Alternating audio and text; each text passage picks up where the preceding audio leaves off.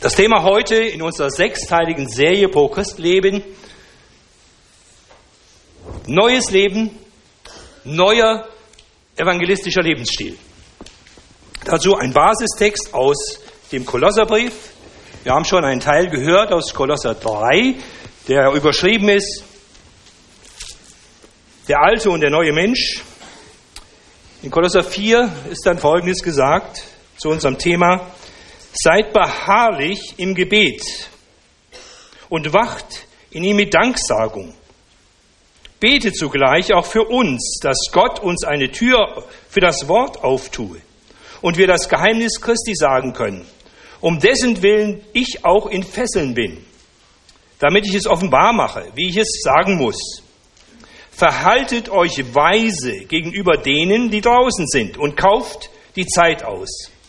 Eure Rede sei allezeit freundlich und mit Salz gewürzt, dass ihr wisst, wie ihr einem jeglichen antworten sollt.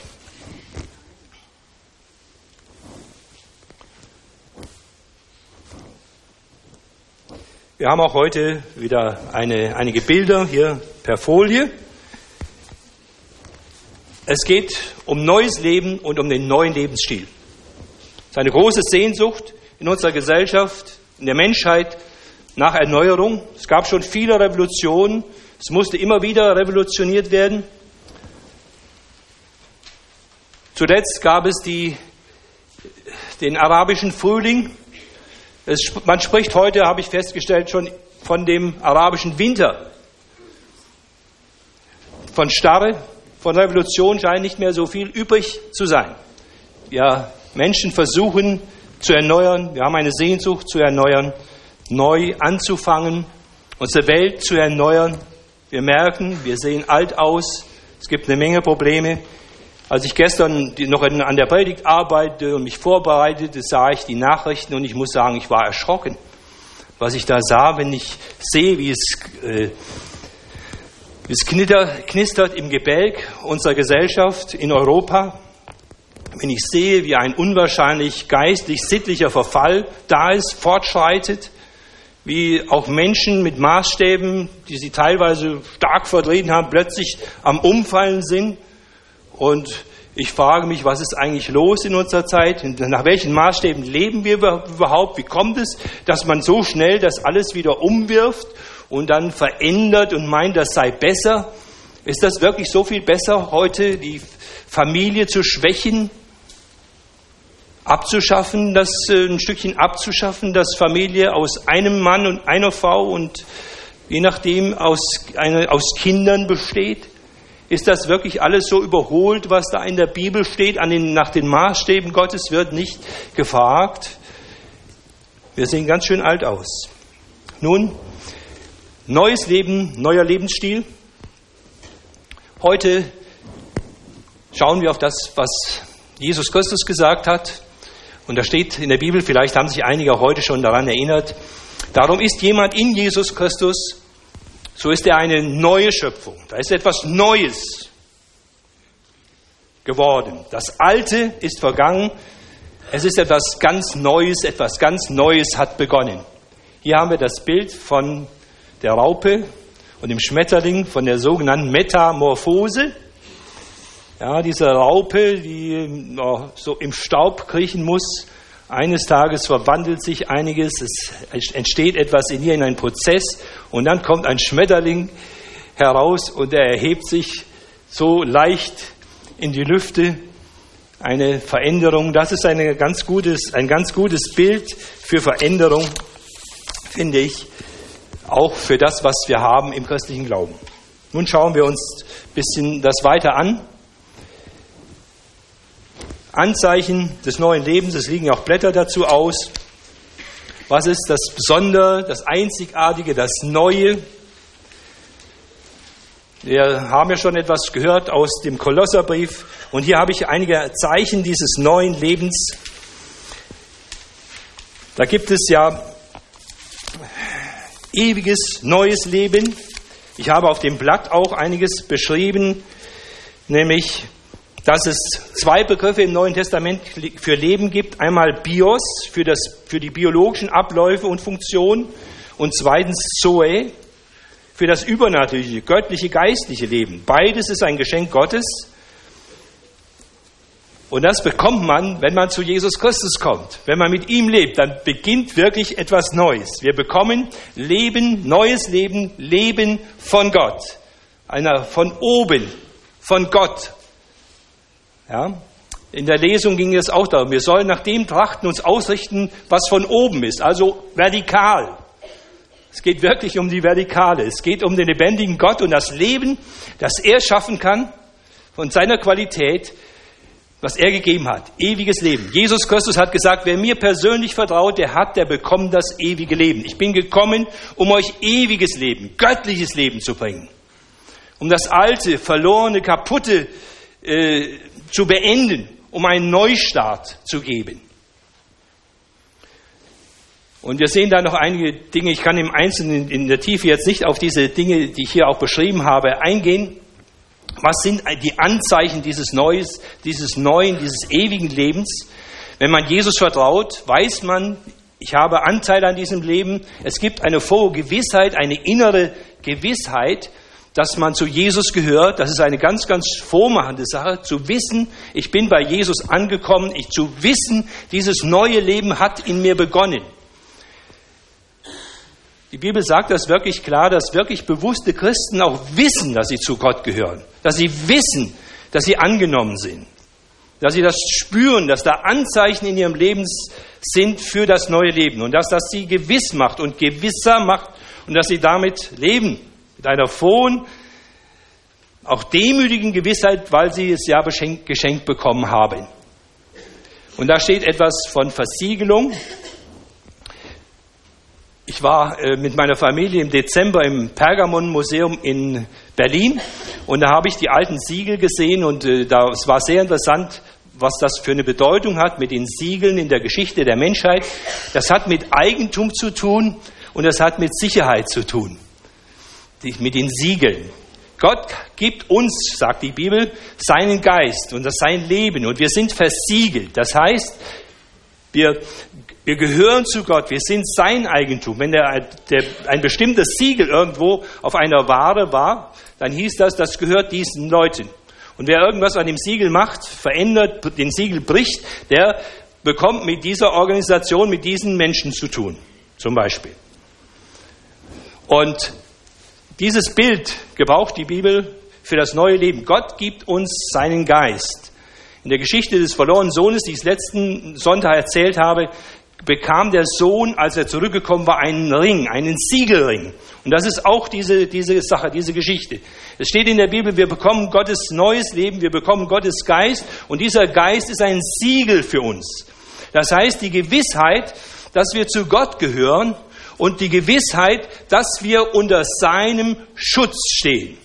Der lebendige Gott nimmt seine Leute unter seinen Schutz. Wir hatten letzten Donnerstag ja die Geschichte von Paulus angeschaut und er hatte die Christen verfolgt und dann bekam er gesagt vor Damaskus, Saul, Saul, was verfolgst du mich? Jesus begegnet ihm. Er identifiziert sich so stark mit seinen Leuten, dass wenn sie angegriffen wird oder er in ihnen angegriffen wird, dass er sagt, das geht direkt auf mich. Wir Menschen, wir Christen, wenn wir wirklich von Gott erneuert sind und diese Erneuerung bei uns angefangen hat, wir sind versiegelt mit Gottes Geist. Wir stehen unter Gottes Schutz und wir gehören wirklich zu ihm. Wir haben seine Merkmale, die Familienmerkmale Gottes, nämlich durch seinen Geist aufgedrückt in unser Herz hineingegeben. Ja, ich grüße auch alle heute Morgen hier, die zu Jesus gehören, als Erbengemeinschaft, liebe Erbengemeinschaft. Herzlich willkommen heute Morgen. Wir sind als Christen eine Erbengemeinschaft. Das ist uns versprochen, dass der lebendige Gott gesagt hat mit Jesus Christus, wir werden alles erben. Gott hat ein großes Erbe an Heil, an Zukunft für seine Leute. Er hat noch eine Menge vorgesehen, Neues vorgesehen. Und er schenkt uns hier schon auch als Anzahlung seinen Geist. Und das ist die Verheißung, dass wir ein großes Erbe zu erwarten haben aus dem Reichtum Gottes. Das ist etwas sehr, sehr Schönes. Sollte also kein Christ eigentlich jammern, sondern wir haben Grund, dankbar zu sein, weil wir Erben des lebendigen Gottes, des himmlischen Vaters sind. Hier sind noch Dinge, auch in dem Blatt, das wir mitbekommen haben als Zeichen äh, der Neu des neuen Lebens. Das Verlangen nach Gott. Wir haben schon in der Lesung gehört, wir sollen äh, das Wort Christi reichlich in uns wohnen lassen.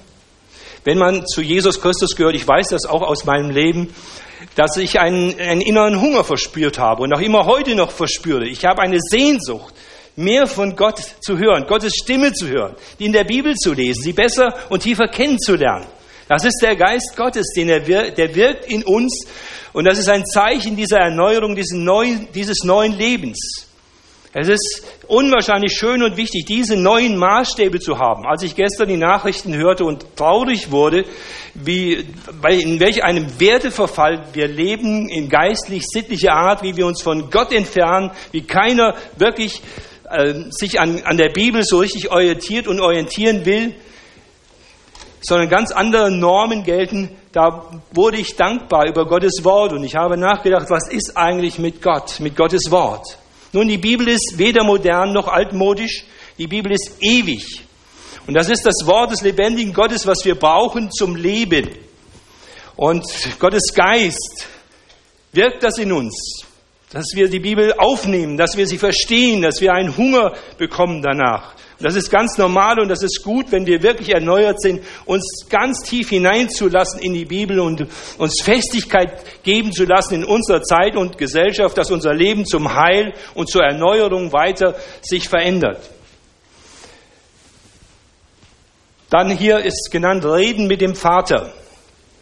Am Donnerstag haben wir gelesen, dass dieser Saulus sich bekehrt hatte. Und der eine Christ, der Ananias, sollte zu ihm hingehen und das war ja, das war ja nicht ganz einfach. So ein Verfolger auf einmal, dem wurde gesagt, er soll Christ sein. Und der Hananias bekommt etwas gesagt über diesen Verfolger. Und ich glaube, das hat ihm auch geholfen. In Apostelgeschichte 9, äh, Vers 11 steht, siehe, er betet. Siehe, er betet. Zeichen dieses neuen Lebens von diesem Paulus war offensichtlich die Art des Gebetes. Nun, viele Menschen betet. Aber an einer Art, an auch dieser Art, die man, von der man da liest in der Bibel, konnte man offensichtlich was erkennen. Geht das wirklich? Nun, ich bin in meinem Dienst als Pastor, als Jugendpastor über Jahrzehnte viel, viel unterwegs gewesen in verschiedenen Familien. Und ich habe viele Eltern und Familien erlebt. Und ich, ich muss sagen, man kann schon eine Menge sehen und verspüren an dem, wie die Leute miteinander reden wie der Vater mit seinem Sohn redet und so weiter. Ja? Nur als kleines Beispiel. Kann man einen Christen erkennen, an dem wie er betet? Offensichtlich schon ein Stück, würde ich schon sagen. Beten ist Zeichen dieses neuen Lebens, ist Ausdruck dieses neuen Lebens, in einer sehr persönlichen, liebevollen, vertrauten Weise mit dem lebendigen Gott im Gespräch zu sein. Es wird auch gesagt, das ist das Atemholen der Seele. Das Leben mit der Bibel ist das, das geistliche Essen des neuen Lebens und das ist sehr, sehr wichtig, das miteinander zu praktizieren und das umzusetzen. Wir werden hineingeboren in eine Familie Gottes, in dem neuen Leben. Wir wurden in eine natürliche Familie hineingeboren, das haben wir uns nicht ausgesucht. Wir wurden in eine geistliche Familie hineingeboren. Da haben wir uns auch nicht die Geschwister zumindest aussuchen können. Aber es ist gut, Gott hat das für uns gemacht. Und das sehen wir hier. Aber jetzt, heute, soll es ja besonders gehen um das weitere, um das missionarische Leben, um das, wie das sich auswirkt in unserem Zeugnis an unsere Umgebung, wie wir da weiterkommen können und sollen. Hier in unserer Zeichnung sehen wir, dass es von Herzen ausgeht und dass Jesus in ein Herz gekommen ist. Und das ist natürlich das Entscheidende, das, das Besondere eines wirklichen Christen, eines wiedergeborenen Christen, dass Jesus Christus im Herzen uns eine Herzverpflanzung gegeben hat, dass er uns lebendig gemacht hat in unserem Herzen und das wirkt sich dann aus. Wirkliche Christen, in denen Jesus Platz genommen hat, in denen Jesus eingezogen ist, die leben ein anderes Leben. Und das ist uns hier im Kolosserbrief geschildert.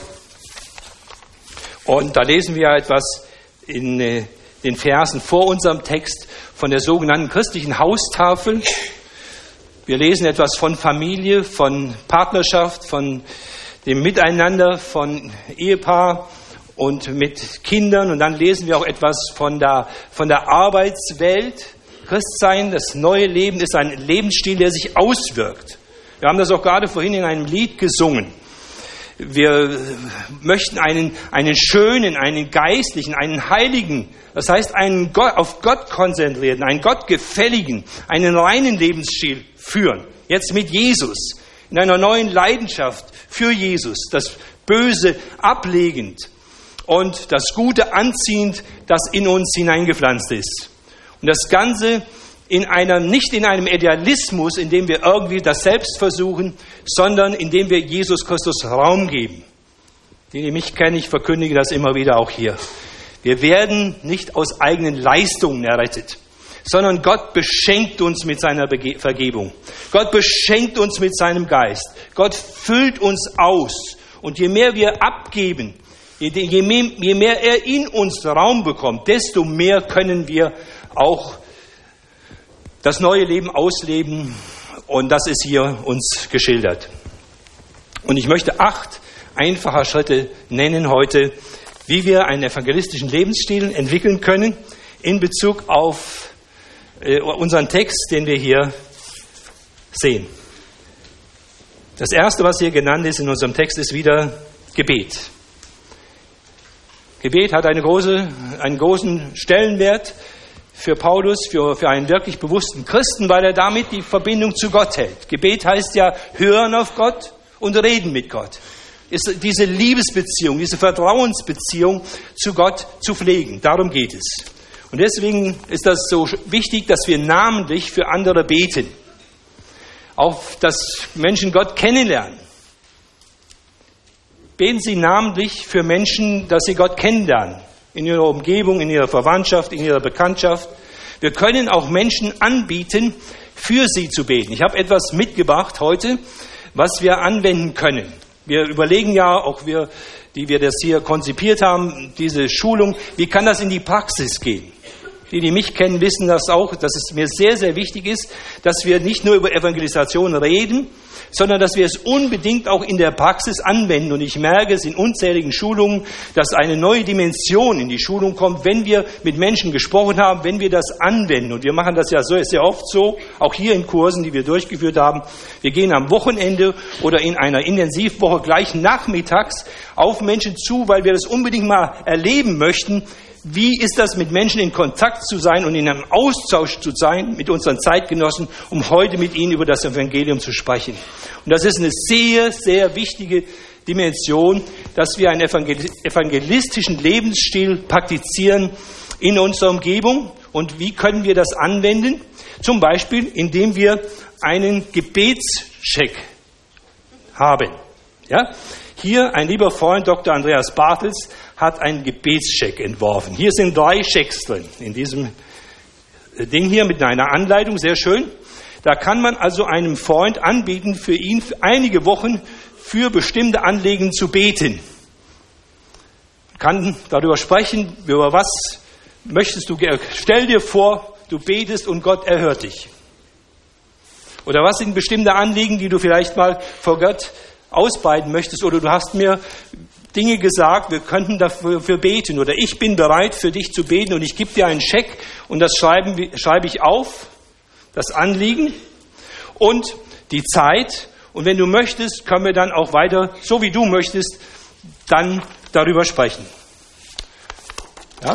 Das sind also nicht, wer weiß wie viele, drei sind in so einem Ding hier drin und wir können das mal anwenden. Ich habe genügend da für jeden von uns hier dass wir das mal praktizieren können, indem wir in unserer Umgebung vielleicht mal so ein, eine Verabredung treffen, um mit Gebetscheck zu beten. Wir können natürlich auch ohne Gebetscheck äh, beten und mit, mit Menschen.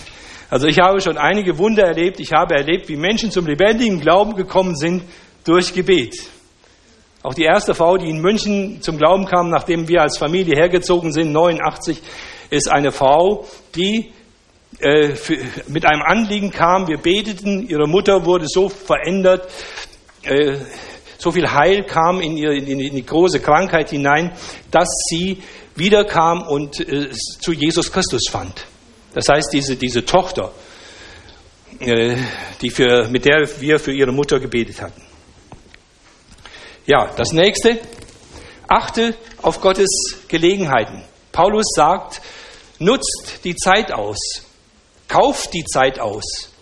Das Ek agorazo, was da steht im griechischen Urtext, heißt eigentlich herauskaufen. Ek herauskaufen. Aus den Angeboten herauskaufen. Seid wie eine Frau, die über den Markt geht, um Schnäppchen zu machen.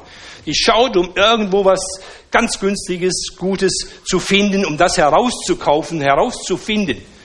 Paulus sagt hier in diesem Text, geht durch euer Leben, geht durch euren Tag, geht durch eure Woche und überlegt, wo könntet ihr ein Schnäppchen machen für, den, für das Evangelium? Wo könnte sich eine Tür auftun? Wo ist ein Mensch, dem, äh, wo, der, der Jesus für mich, den Jesus für mich vorbereitet hat? Wir glauben ja an die Führung Gottes, an, an Gottes Vorbereitung.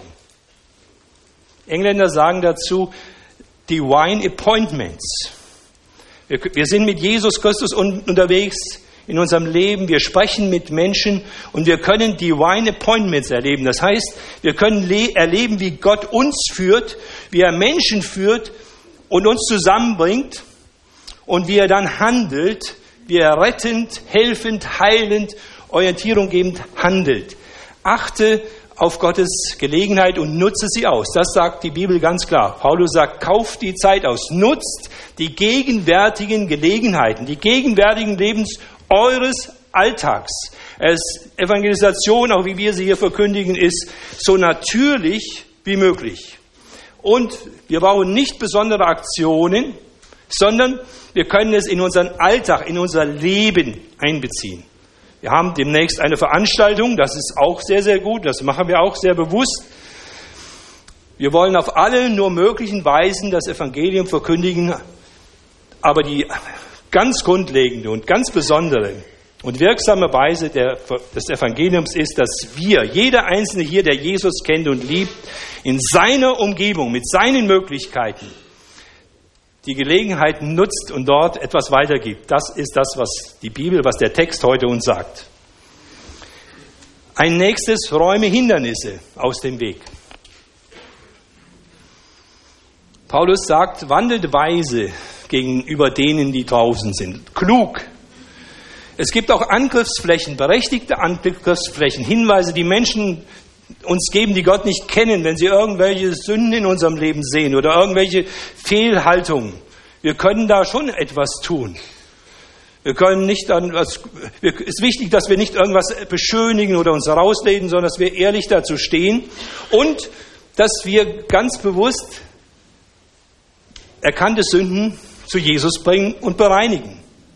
Und das ist wirklich eine gute Zeit, dass wir nicht irgendwelche heimlichen Dinge haben in unserem Leben, die uns hindern, die uns blockieren, die in, unserem Gewissen äh, verfinstern. Es ist unwahrscheinlich schön und gut, auch jetzt vor, vor Christ sage ich das nochmal, es ist wichtig, dass wir wirklich mit all dem, was uns selber blockiert, zu Jesus Christus kommen, dass wir unser Leben bereinigen. Die ersten Christen hatten einen schönen Lebensstil und es ist wirklich auch nach wie vor wichtig, in, in, der, in einer gewissen inneren Hygiene, in einer Reinheit des Lebens, unter der Vergebung, unter der Kraft Gottes der Veränderung zu leben. Wir müssen nicht perfekt sein. Es ist aber sehr, sehr wichtig, dass wir ehrlich sind und dass wir dabei sind. Das, was Gott uns zeigt, auch an Sünde und schlechten Dingen, dass wir es ganz, ganz bewusst ausräumen, dass wir es zu Jesus bringen, dass wir uns abwenden, um wirklich, dass Jesus Raum hat und dass die Schönheit und die Kraft des, des Lebens von Gott äh, sich äh, zeigt und durchsetzt in unserem Leben. Das ist ganz, ganz wichtig und ich ermutige nochmal jeden Einzelnen von uns hier auch, sich ganz bewusst auch zu reinigen, auch vor Christ. Wir möchten, dass Gott ganz viel Raum hat, dass sein Geist fließen kann, dass viel passieren kann, so dass eine Menge geschehen kann. Höre anderen zu, Frage taktvoll nach.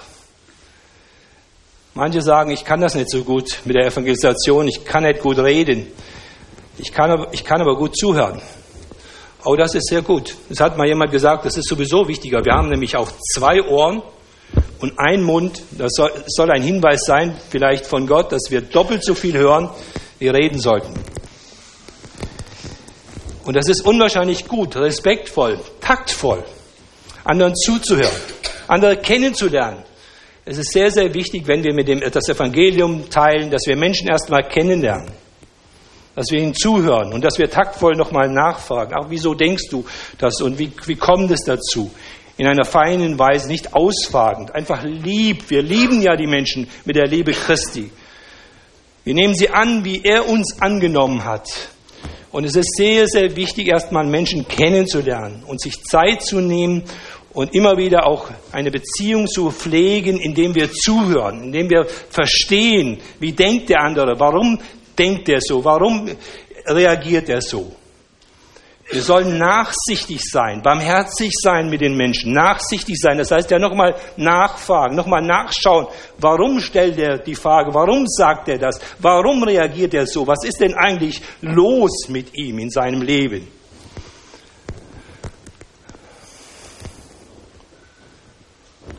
Hier in unserem Text steht, wir sollen manche, die Luther-Übersetzung sagt, wir sollen in Gnade mit den Menschen reden.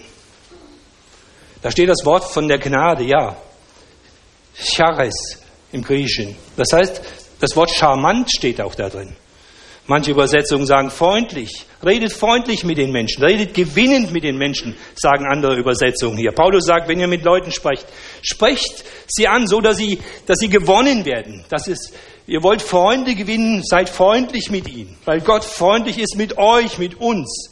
Es geht darum, in dem, was wir weitergeben, zunächst mal, dass wir Beziehungen haben, dass wir Beziehungen bauen und dass Beziehungen entstehen können. In einer freundlichen, respektvollen Weise, sagt die Bibel, sollen wir mit, mit, den, mit den Menschen sprechen.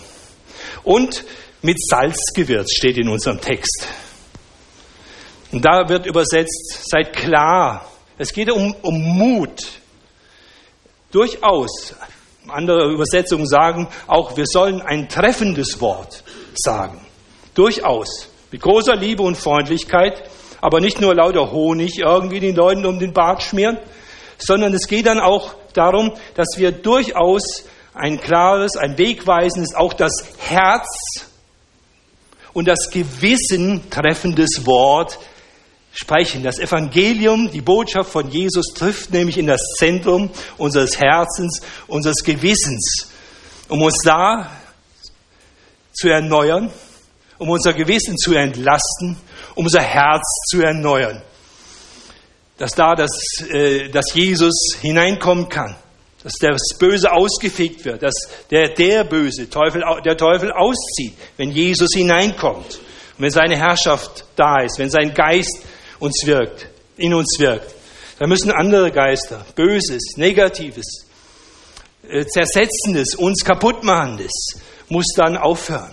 Jesus macht uns heil, er heilt unsere Vergangenheit. Er heilt die Wunden, die die Sünde und das Böse und das Negative ähm, in unser Leben hineingebracht hat und hineinbringt. Das ist die gute Nachricht. Wir können neue Menschen sein und das Neue setzt sich durch und will sich durchsetzen. Und wir können das auch an andere weitergeben.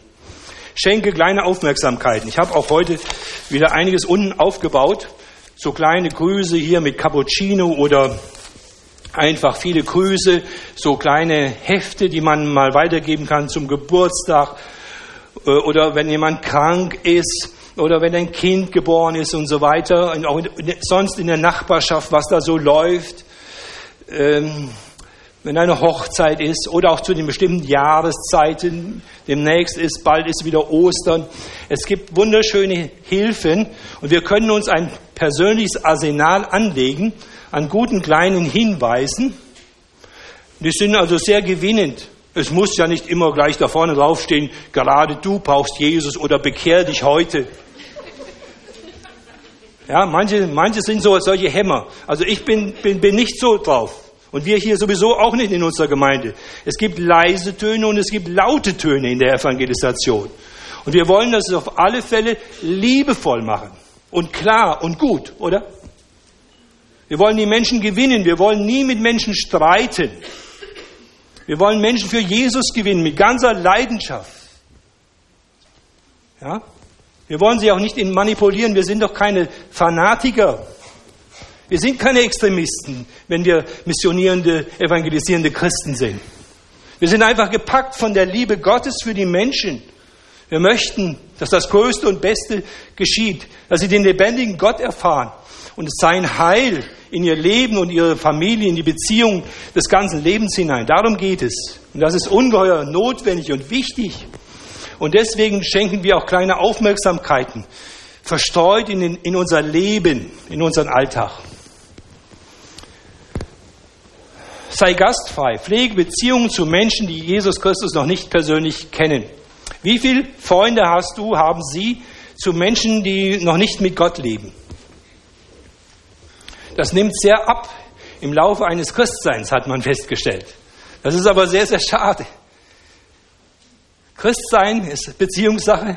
Das Weitergeben der guten Nachricht ist Beziehungssache. Und es ist sehr, sehr schön und es ist sehr, sehr wichtig, dass wir Menschen sind und bleiben, die in einem guten Kontakt sind zu Menschen, die noch nicht Christen sind. Und da sagt uns die Bibel auch sehr, sehr deutlich. Wir sollen die Sünde meiden, aber nicht die Menschen. Wir sollen der Freund der Sünder sein, aber nicht ihr Kumpel. Ja, nicht Partners of Crime, hat der Lars vor einiger Zeit mal hier gesagt, das hat sich bei mir ein, eingebeigt. Das stimmt. Freund der Sünder, aber nicht ihr Kumpel sein. Wir können Beziehungen haben zu Menschen. Wir können Beziehungen pflegen zu Menschen. Um der Liebe Gottes willen. Die Menschen sind auch nicht nur einfach Bekehrungsobjekte, sondern wir lieben die Menschen, weil Gott sie liebt. Wir lieben sie mit dem Heiligen Geist und durch den Geist Gottes und mit der Liebe Christi, so wie er uns Menschen auch liebt. Deswegen lieben wir Menschen. Wir wollen sie zu Gott hin lieben. Wir machen das Ganze wegen Gott, wegen seiner Liebe und wir machen das Ganze wegen der Menschen dass sie seine Liebe erfahren, dass sie herauskommen aus der Verlorenheit, aus der Orientierungslosigkeit, dass sie nicht verloren sind und bleiben, sondern dass sie gerettet werden, dass sie den Retter kennenlernen und das Heil, das biblische Heil kennenlernen, dass sie Jesus Christus persönlich vertrauen. Und dazu können wir, soweit das uns möglich ist, ich weiß nicht, welche Wohnungen wir haben und so weiter, wir können gastfrei sein. Und wir wollen auch als Gemeinde gastfrei sein. Und wir sind doch als Gemeinde gastfrei. Wir bei ProChrist werden wir ein Bistro haben hier. Eine Stunde vorher und mindestens auch eine nachher noch. Und das ist etwas ganz, ganz Schönes, ist etwas sehr, sehr Biblisches, was uns immer wieder gesagt ist, seid gastfrei. In der Entwicklung eines schönen, geistlichen, auch evangelistischen Lebensstils. Wir können uns auch ausbilden lassen, wir können von Vorbildern lernen, das ist auch hier in unserer Gemeinde möglich. Wir haben immer wieder Hilfen, immer wieder Kurse. Wir schließen diese sechsteilige Serie jetzt ab, aber es gibt weiter immer wieder Hilfen, wo wir angeleitet werden, wirklich das umzusetzen. Ich fasse zusammen mit diesem Bild auch. Neues Leben, neuer Lebensstil. Der lebendige Gott schenkt uns in Jesus Christus durch seine Vergebung, durch sein Heil, durch seine Herrschaft ewiges neues Leben. Es findet eine geistliche Metamorphose in unserem Leben statt. Und du musst das neue Leben nicht selber machen. Sei, was du bist, könnte man sagen. Du bist erneuert. Ohne neue Geburt kein neues Leben, aber mit neuer Geburt neues Leben. Und das schafft und schenkt Gott wenn wir zu, zu Jesus gekommen sind, wenn wir wiedergeboren sind, schafft Gott das neue Leben. Und dieses neue Leben ist ein schöner, geistlicher, evangelistischer Lebensstil auch. Das beinhaltet das und wir können das haben und umsetzen. So verstehen wir die ganze Geschichte hier. Nochmal mit diesem Bild des Menschenfischers, Jesus, ja, der auch die anderen Fischer und das Netz in seiner Hand hat. Und er zieht die Menschen. Wir können keinen bekehren. Gott wirkt das, aber er will das und er will das auch durch uns und er tut das auch durch uns. Und wenn wir mit Jesus unterwegs sind, er hat gesagt, folgt mir nach. Ich werde machen, dass ihr Menschengewinner, Menschenfischer werdet. So kann und so soll es geschehen. Er durch uns, wir mit ihm, aber wirklich auch tatsächlich in der Umsetzung. Und das andere Bild hier ist von Prochrist. Nächsten Sonntag gehen die acht Abende los. Wir wollen viel erwarten. Wir wollen einen Lebensstil entwickeln, dahin für Prochrist, aber auch jetzt schon und danach. Und dazu sollte auch diese Serie dienen. Gott segne uns in der Verwirklichung. Ich gebe etwas Zeit jetzt zum Nachdenken, zum Gebet. Es ist auch ein Selbsttest auf unserem Blatt, das kann jeder mal machen, auch zu Hause. Am Donnerstag geht es nochmal weiter. Lasst uns einen kleinen Augenblick Stille haben jetzt und dann bete ich noch mit uns.